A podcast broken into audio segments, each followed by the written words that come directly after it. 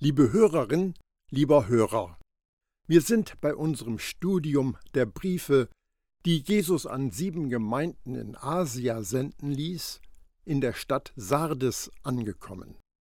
Die Botschaft, die Jesus seiner Ekklesia ausrichtet, beginnt mit dem Aufruf, dass die geistigen Leichname aus ihrem Totenschlaf aufwachen sollen. Wach auf, stärke das wenige, das noch übrig ist und kurz davor steht zu sterben. Offenbarung 3, Vers 2. Die Leute aus der Gemeinde Sardes, die sich aus ihrer Totenstarre haben aufwecken lassen, sind ein lebendiger Aufruf für die, die sich in der Abwärtsspirale befinden. Das Wort stärken hat die Bedeutung von festmachen, etwas aufrichten und etwas entschlossen ausrichten. Die, die den Weckruf gehört und darauf reagiert haben, sollen die, deren Glauben zu schwach geworden ist, um sich zu entscheiden, an die Hand nehmen, hoch und herumreißen und neu auf Jesus ausrichten. Es ist ein Aufruf zu sofortigem und entschlossenem Handeln. Es ist, als wenn die Christen in Sardes auf Eisenbahngleisen schlafen und Jesus laut ruft, Wacht auf, bevor der Zug kommt. Was ist das, was kurz davor steht zu sterben? Es sind die Christen in Sardes. Das Evangelium der Gnade wird nicht sterben, denn das, was Gott uns zu sagen hat, wird niemals vergehen. Aber die Christen in Sardes werden von der Bildfläche verschwinden, wenn sie nicht aufwachen. Sie sind schon geistlich tot, sie gehen dem körperlichen Sterben entgegen. Deine Taten können in meines Gottes Augen nicht bestehen. Offenbarung 3, Vers 2. Weil die Leute in der Gemeinde Sardes ihr Vertrauen nicht in Jesus gesetzt hatten, war ihr Tun in Gottes Augen wertlos.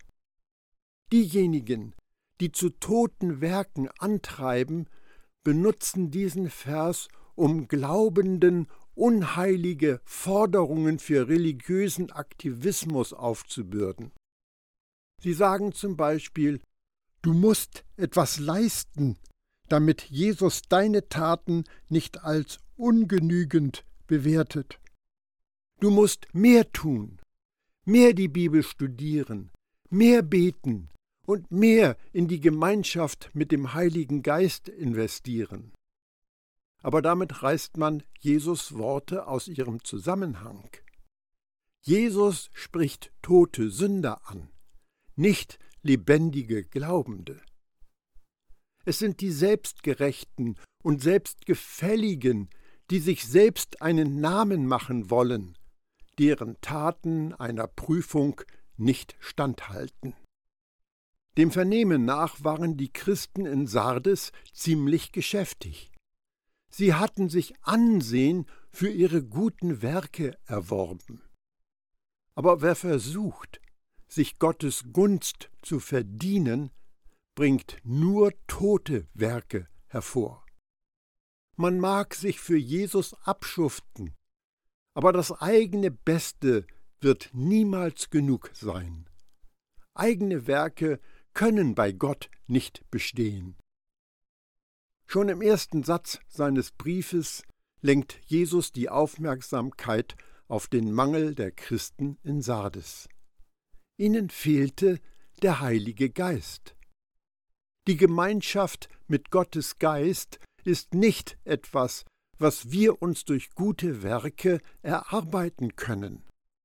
Der in uns wohnende Heilige Geist ist Gottes Geschenk an alle, die ihn darum bitten. Die selbstgefälligen Christen in Sardes mögen vieles für Gott getan haben, aber sie hatten offensichtlich noch nichts von Gott erwartet. Wie so viele religiöse Menschen waren sie mehr damit beschäftigt, was sie dem Herrn geben können, als mit dem, was er ihnen geben will. auch wenn uns frommes Denken da manchmal die Sicht versperrt. Jesus liebte diese toten Christen in Sardes. Aber sie erkannten seine Liebe nicht. Da war keine Beziehung, keine Intimität und demzufolge auch kein Leben. Erinnere dich also daran, was dir anvertraut wurde und was du gehört hast. Halte daran fest und kehre um. Offenbarung 3, Vers 3. Die, die die christliche Gemeinde ausmachten, haben in vergangenen Zeiten das Evangelium von Jesus, die gute Nachricht von Gottes Gnade, gehört. Da es in Sardes eine nennenswerte jüdische Bevölkerung gab, können wir davon ausgehen, dass das Evangelium über die Synagoge in die Stadt kam. Die Juden in Sardes hörten die gute Botschaft zuerst, und einige haben sich daraufhin Jesus zugewandt. Aber nicht alle, die sich der christlichen Gemeinde angeschlossen haben, machten wirklich eine Kehrtwendung von ihren alten Wegen. Darum ruft Jesus sie auf, sich an das zu erinnern, was sie gehört haben, nämlich das Evangelium, und umzukehren, das heißt, ihre ungläubige Gesinnung zu ändern. Am Evangelium von Gottes Königsherrschaft festzuhalten, bedeutet nichts anderes, als der guten Botschaft zu vertrauen oder sie zu beherzigen. Das Evangelium offenbart das Geschenk von Gottes Gerechtigkeit. Paulus sagt dazu, diese Gottesgerechtigkeit hat ihren Ursprung im Vertrauen auf Gott und führt auch wieder zum Vertrauen hin. Römer 1, Vers 17. Ein Zeichen dafür, dass eine Person das Evangelium nicht angenommen hat, ist, dass sie die Gerechtigkeit, die von Gott kommt, nicht empfangen hat.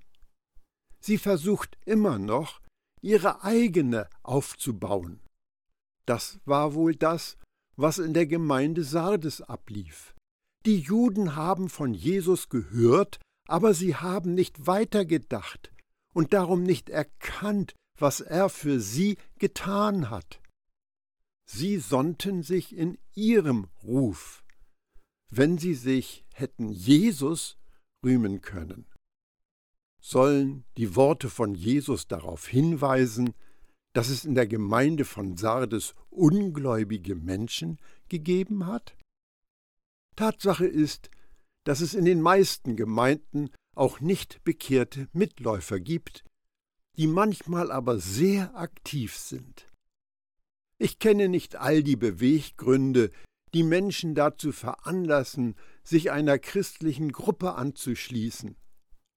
Und viele werden einfach in eine Kirche hineingeboren, ohne sich jemals mit der Beziehung zu Gott auseinanderzusetzen. Jemand hat mal gesagt, in die Kirche zu gehen, macht dich genauso wenig zu einem Jesus-Nachfolger, wie zu McDonalds zu gehen, dich zu einem Hamburger macht. Viele Bibelleser gehen von der Annahme aus, dass die Gemeinden, die in der Offenbarung angesprochen werden, ausschließlich aus bekehrten Menschen bestanden. Daraus schließen sie, dass jedes Wort, das Jesus diesen Gemeinden gesagt hat, von allen Jesus-Nachfolgern zu beachten ist. Das ist aber eine gefährliche Vermutung, und es ist der Hauptgrund, warum so viel von der Bedeutung von Jesus Briefen nicht wahrgenommen wird.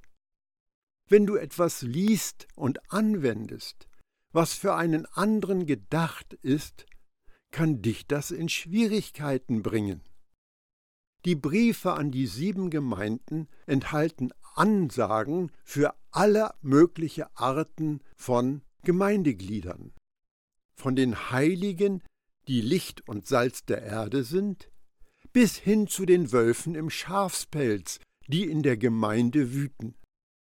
Wenn du den Fehler machst und die Botschaft, die für andere gedacht ist, nicht von der Nachricht für dich unterscheidest, führt das in ein großes Durcheinander. Du könntest zu der Schlussfolgerung kommen, dass Jesus in seinen Aussagen wankelmütig ist. In dem einen Moment ist er voller Lob, im nächsten prasselt nur so der Tadel hernieder. Er sagt, du sollst festhalten, dann du sollst loslassen. Er ermahnt uns festzustehen, aber er will auch, dass wir umkehren.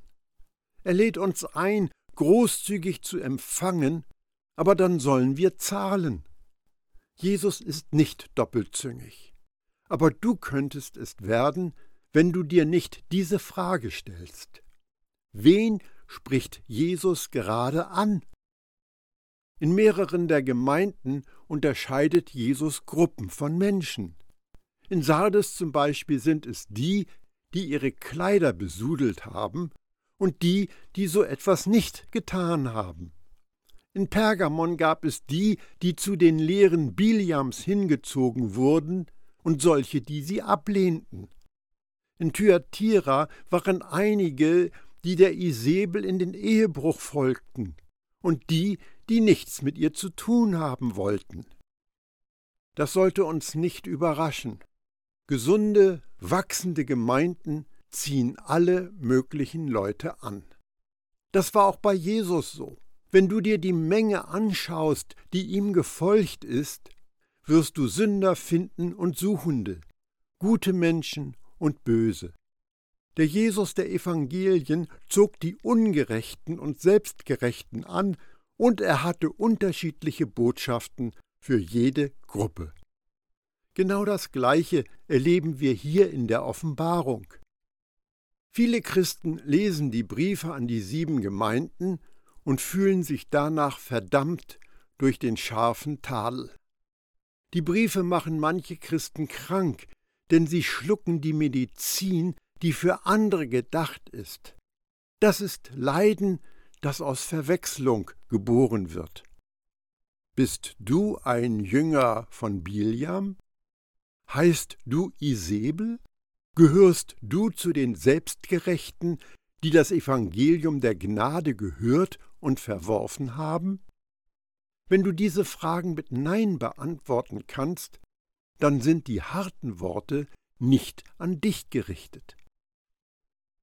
Wenn du jedoch weiterhin schläfst, werde ich dich wie ein Dieb überraschen und zu einem Zeitpunkt kommen, an dem du nicht mit mir rechnest. Offenbarung 3, Vers 3. Offensichtlich bezieht sich Jesus mit dem Vergleich mit einem Dieb auf den Tag seiner Wiederkunft. Wenn sie im Totenschlaf verharren, verpennen sie den Einzug in das verheißene Land. Schon Paulus gebraucht dieses Bild von einem Dieb, der überraschend zugreift. Ihr wisst ja genau, dass der Tag des Herrn so unerwartet kommen wird wie ein Dieb in der Nacht. 1. Thessalonicher 5, Vers 2. Und auch Jesus sagt, das aber bedenkt, wenn der Hausherr wüsste, in welcher Nachtwache der Dieb kommt, wäre er wachsam und ließe nicht zu, dass in sein Haus eingebrochen wird. Matthäus 24, Vers 43. Es gibt einen spannenden geschichtlichen Zusammenhang, der Jesus Worte erhält. Die ehemalige Zitadelle von Sardes lag auf einem Felsplateau mit steil abfallenden Wänden und galt als uneinnehmbar. Als Kyros II. diese Festung belagerte, machte sich der König Krösus und die Bevölkerung wenig Sorgen darum, dass jemand die steilen Felsen überwinden könnte. Sie hielten das einfach für unmöglich. Aber persische Soldaten kletterten in der Dunkelheit der Nacht die Felsen hoch, öffneten das Tor der Zitadelle und die Perser übernahmen die Herrschaft. So endete die Regierung von König Krösus. Wie der reiche Mann in dem Gleichnis, das Jesus erzählte, wusste auch der König Krösus nicht, wann für ihn die Stunde des Untergangs kommen wird. Er legte sich schlafen und dachte, alles ist sicher und geschützt. Aber als er aus dem Schlaf gerissen wurde, war alles verloren. Kyros II. kam wie ein Dieb in der Nacht und hat sich alles genommen. Erstaunlicherweise haben die Bewohner von Sardes nichts aus ihrer Vergangenheit gelernt, denn ihr Fehler wiederholte sich 300 Jahre später. Während die Armeen von Antiochos dem Großen vor dem Tor aufmarschierten, erklomm ein wendiger Soldat das Kliff und Sardes wurde wiedererobert. Seine Stadt einmal zu verlieren, weil man sich sicher fühlte und unachtsam geworden war, ist eine schlimme Sache. Aber gleich zweimal den gleichen Fehler zu machen, spricht Bände.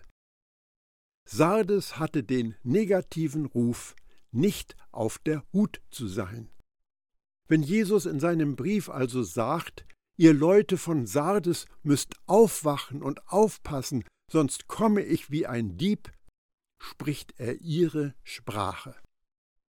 Seit Jahrhunderten rechnen Christen, um herauszufinden, wann Jesus denn genau wiederkommen wird. Diese Versuche scheinen kein Ende zu nehmen. Besonders in fundamentalistischen evangelikalen Kreisen werden immer wieder neue Daten in die Welt gesetzt. Wir sollten als Jesus-Nachfolger aber einfach glauben, was Jesus selbst gesagt hat, und nicht meinen, wir wüssten es besser. Aber wann genau dieser Tag oder die Stunde kommt, das weiß niemand außer Gott, dem Vater allein, auch die Engel nicht und auch nicht der Sohn. Matthäus 24, Vers 36. Der Herr spricht, siehe, ich komme so unerwartet wie ein Dieb. Glücklich ist der, der wachsam auf mich wartet und seine Kleider anbehält, damit er nicht nackt gehen und sich schämen muss. Offenbarung 16, Vers 15. Wenn Jesus wiederkommt, wird er plötzlich erscheinen. Keiner erwartet ihn in dem Augenblick. Wie sollen wir denn dann leben? Diejenigen, die im Stumpfsinn der Sünde vor sich hindösen, müssen wach werden. Wir sollen so leben, dass wir von Jesus Wiederkunft nicht überrascht werden können. Jesus gibt uns den Rat, schaut genau hin und seid aufmerksam, denn ihr wisst ja nicht, wann der festgesetzte Zeitpunkt da ist. Das ist wie bei einem Mann, der ins Ausland verreiste und seinen ganzen Haushalt seinen Dienern überließ. Jedem einzelnen von ihnen gab er die Vollmacht für seine besondere Aufgabe, und dem Türhüter gab er den Befehl, gut aufzupassen. Also lebt aufmerksam, denn ihr wisst nicht, wann der Hausbesitzer kommen wird, ob am Abend oder in der Mitte der Nacht oder dann, wenn der Hahn kräht oder ganz früh am Morgen. So wird er euch nicht im Schlaf überraschen, wenn er plötzlich wiederkommt. Das, was ich euch jetzt hier sage, sage ich allen. Lebt aufmerksam. Markus 13, die Verse 33 bis 37. Aber es gibt bei euch in Sardes einige, die ihre Kleider nicht beschmutzt haben. Sie werden einmal in weißen Festgewändern im Triumphzug neben mir hergehen. Sie sind es wert. Offenbarung 3, Vers 4. Diese Aussage ruft sofort die Worte von Jesaja in Erinnerung. Wir alle sind von Unrecht befleckt. Selbst unsere gerechten Taten sind besudelt wie ein schmutziges Gewand. Jesaja 64, Vers 6. In Sardes gab es Jesus-Nachfolger, die mit Jesus und seiner Gerechtigkeit bekleidet waren. Sie konnten mit Jesaja jubeln. Überaus freue ich mich über Jahweh. Meine Seele jubelt über meinen Gott. Er kleidet mich in Gewänder des Heils und legt mir den Mantel der Gerechtigkeit um. Jesaja 61, Vers 10. Wieder finden wir zwei Gruppen Menschen in derselben Gemeinde. Die vielen und die wenigen. Die mit beschmutzter Kleidung und die mit sauberer. Die vielen waren die, die ihrer eigenen Gerechtigkeit vertrauten. Dagegen hatten die wenigen sich Jesus Gerechtigkeit ausgeliefert. Die vielen waren blutbesudelt mit ihrer Selbstgerechtigkeit. Die wenigen dagegen waren rein, denn sie haben ihre Kleider im Blut des Lammes gewaschen und weiß gemacht. Offenbarung 7, Vers 14. Im Gegensatz zu weit verbreiteten Annahmen und wie vielfach behauptet wird, hat das nichts mit moralischer Reinheit zu tun. Viele, die beschmutzt herumgelaufen sind, waren höchstwahrscheinlich genauso moralisch wie die wenigen, deren Kleider sauber waren. Sie waren gute Menschen, die gute Werke vollbrachten und einen guten Ruf hatten. Aber sie hatten nicht den Heiligen Geist. Umgekehrt, die wenigen, die unbeschmutzt waren, waren nicht notwendigerweise moralischer als der Rest.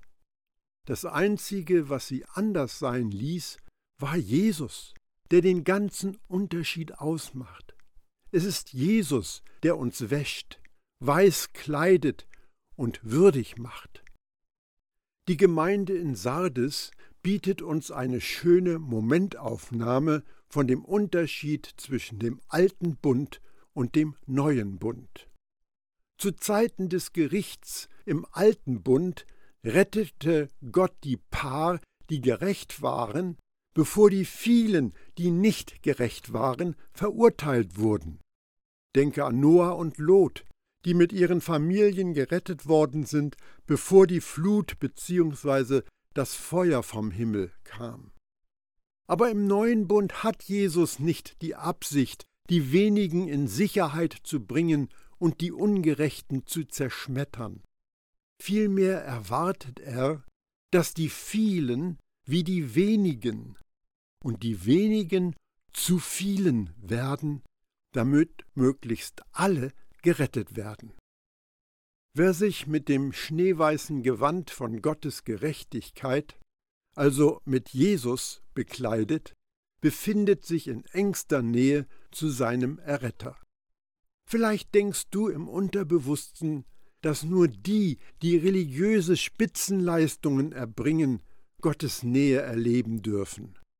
Neben dem Herrn zu gehen ist eine Belohnung für die treuen und geistlich Reinen.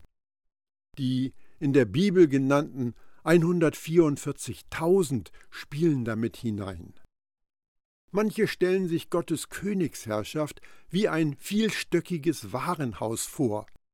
Nur die Topverkäufer mit vielen Auszeichnungen für ihre Leistungen bekommen Zutritt zu dem engsten Kreis um den Gründer in der obersten Etage. Aber solche Bilder sind einfach nicht wahr. Jeder Glaubende, vom jüngsten bis zum ältesten, ist mit Jesus Gerechtigkeit bekleidet, und jeder Glaubende wandelt mit dem Herrn. Der Einzige, der uns würdig macht, die Nähe von Jesus zu genießen, ist Jesus selbst. Du magst dich vielleicht nicht würdig fühlen, aber Jesus gab für dich sein Leben hin. Deshalb bist du offensichtlich würdig. Du warst es ihm wert, dass er für dich starb. Du bist eine wertvolle Perle, die er zu einem hohen Preis erworben hat. Nimm diesem Gedanken nicht seine Wucht, indem du sagst, dass wir alle würdig sind, denn Jesus starb für uns alle. Lukas berichtet, schließlich erklärten Paulus und Barnabas fest und offen, zuerst musste euch das Wort Gottes gesagt werden. Weil ihr es aber abweist, und euch des ewigen Lebens nicht für würdig haltet, wenden wir uns jetzt den Nichtjuden zu. Apostelgeschichte 13, Vers 46. Wer Jesus abweist, hält sich nicht für würdig. Sie gehen nicht neben Jesus, weil sie sich dafür entschieden haben, nicht mit Jesus zu wandeln. Sie machen sich unwürdig, indem sie die Liebe verschmähen, die ihnen sagt, dass sie würdig sind. Du bist kein schräger Typ, kein hoffnungsloser Fall und keine Verlustabschreibung. Du bist würdig, weil Jesus es sagt. Was wäre eine besser passende Antwort auf Gottes Gnade, als sie einfach anzunehmen? Wer Jesus Liebe für sich in Anspruch nimmt und das Gewand seiner Gerechtigkeit anzieht, ist würdig, neben ihm zu stehen und zu gehen. Nun ist Jesus aber nicht mehr als greifbarer Mensch auf dieser Erde und auch nicht in meinem Lebensumfeld. Was bedeutet das Bild vom Wandeln mit Jesus?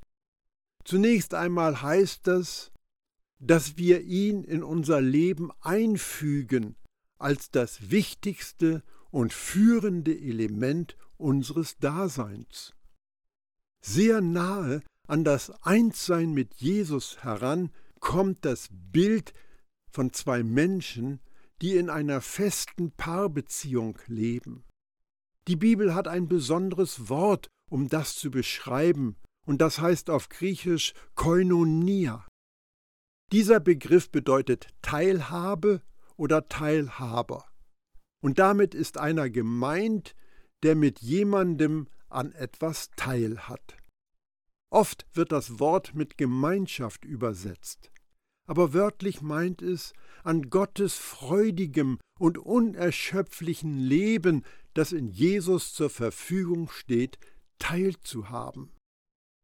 Johannes schrieb, und warum verkünden wir euch das, was wir gesehen und gehört haben? Wir möchten, dass ihr mit uns verbunden seid, mehr noch, dass ihr zusammen mit uns erlebt, was es heißt, mit dem Vater und mit seinem Sohn Jesus Christus verbunden zu sein. 1. Johannes 1, Vers 3. In der Christengemeinde in Sardes gab es zwei Arten Leute die Lebendigen und die Toten. Nur die Lebendigen können mit Jesus einhergehen, weil nur lebendige Menschen gehen können. Mit Jesus zu wandeln heißt, in intimer Gemeinschaft mit unserem Erretter zu leben. Jeden Tag gehen wir in unserem unerschütterlichen Vertrauen zu Jesus voran. Oder wie Paulus sagt, wir sind also mit ihm zusammen begraben worden durch dieses Untertauchen in den Tod. Dadurch geschieht dann das. Genauso wie der Messias wieder zum Leben erweckt wurde durch die wunderbare Herrlichkeit des Vaters, so werden auch wir unser Leben in einer ganz neuen Wirklichkeit führen. Römer 6, Vers 4. Damit ist wieder der Zeitpunkt gekommen, um die Ausführungen zu unterbrechen und das Gehörte sacken zu lassen. Aber es geht weiter in unserem Betrachten der Briefe von Jesus.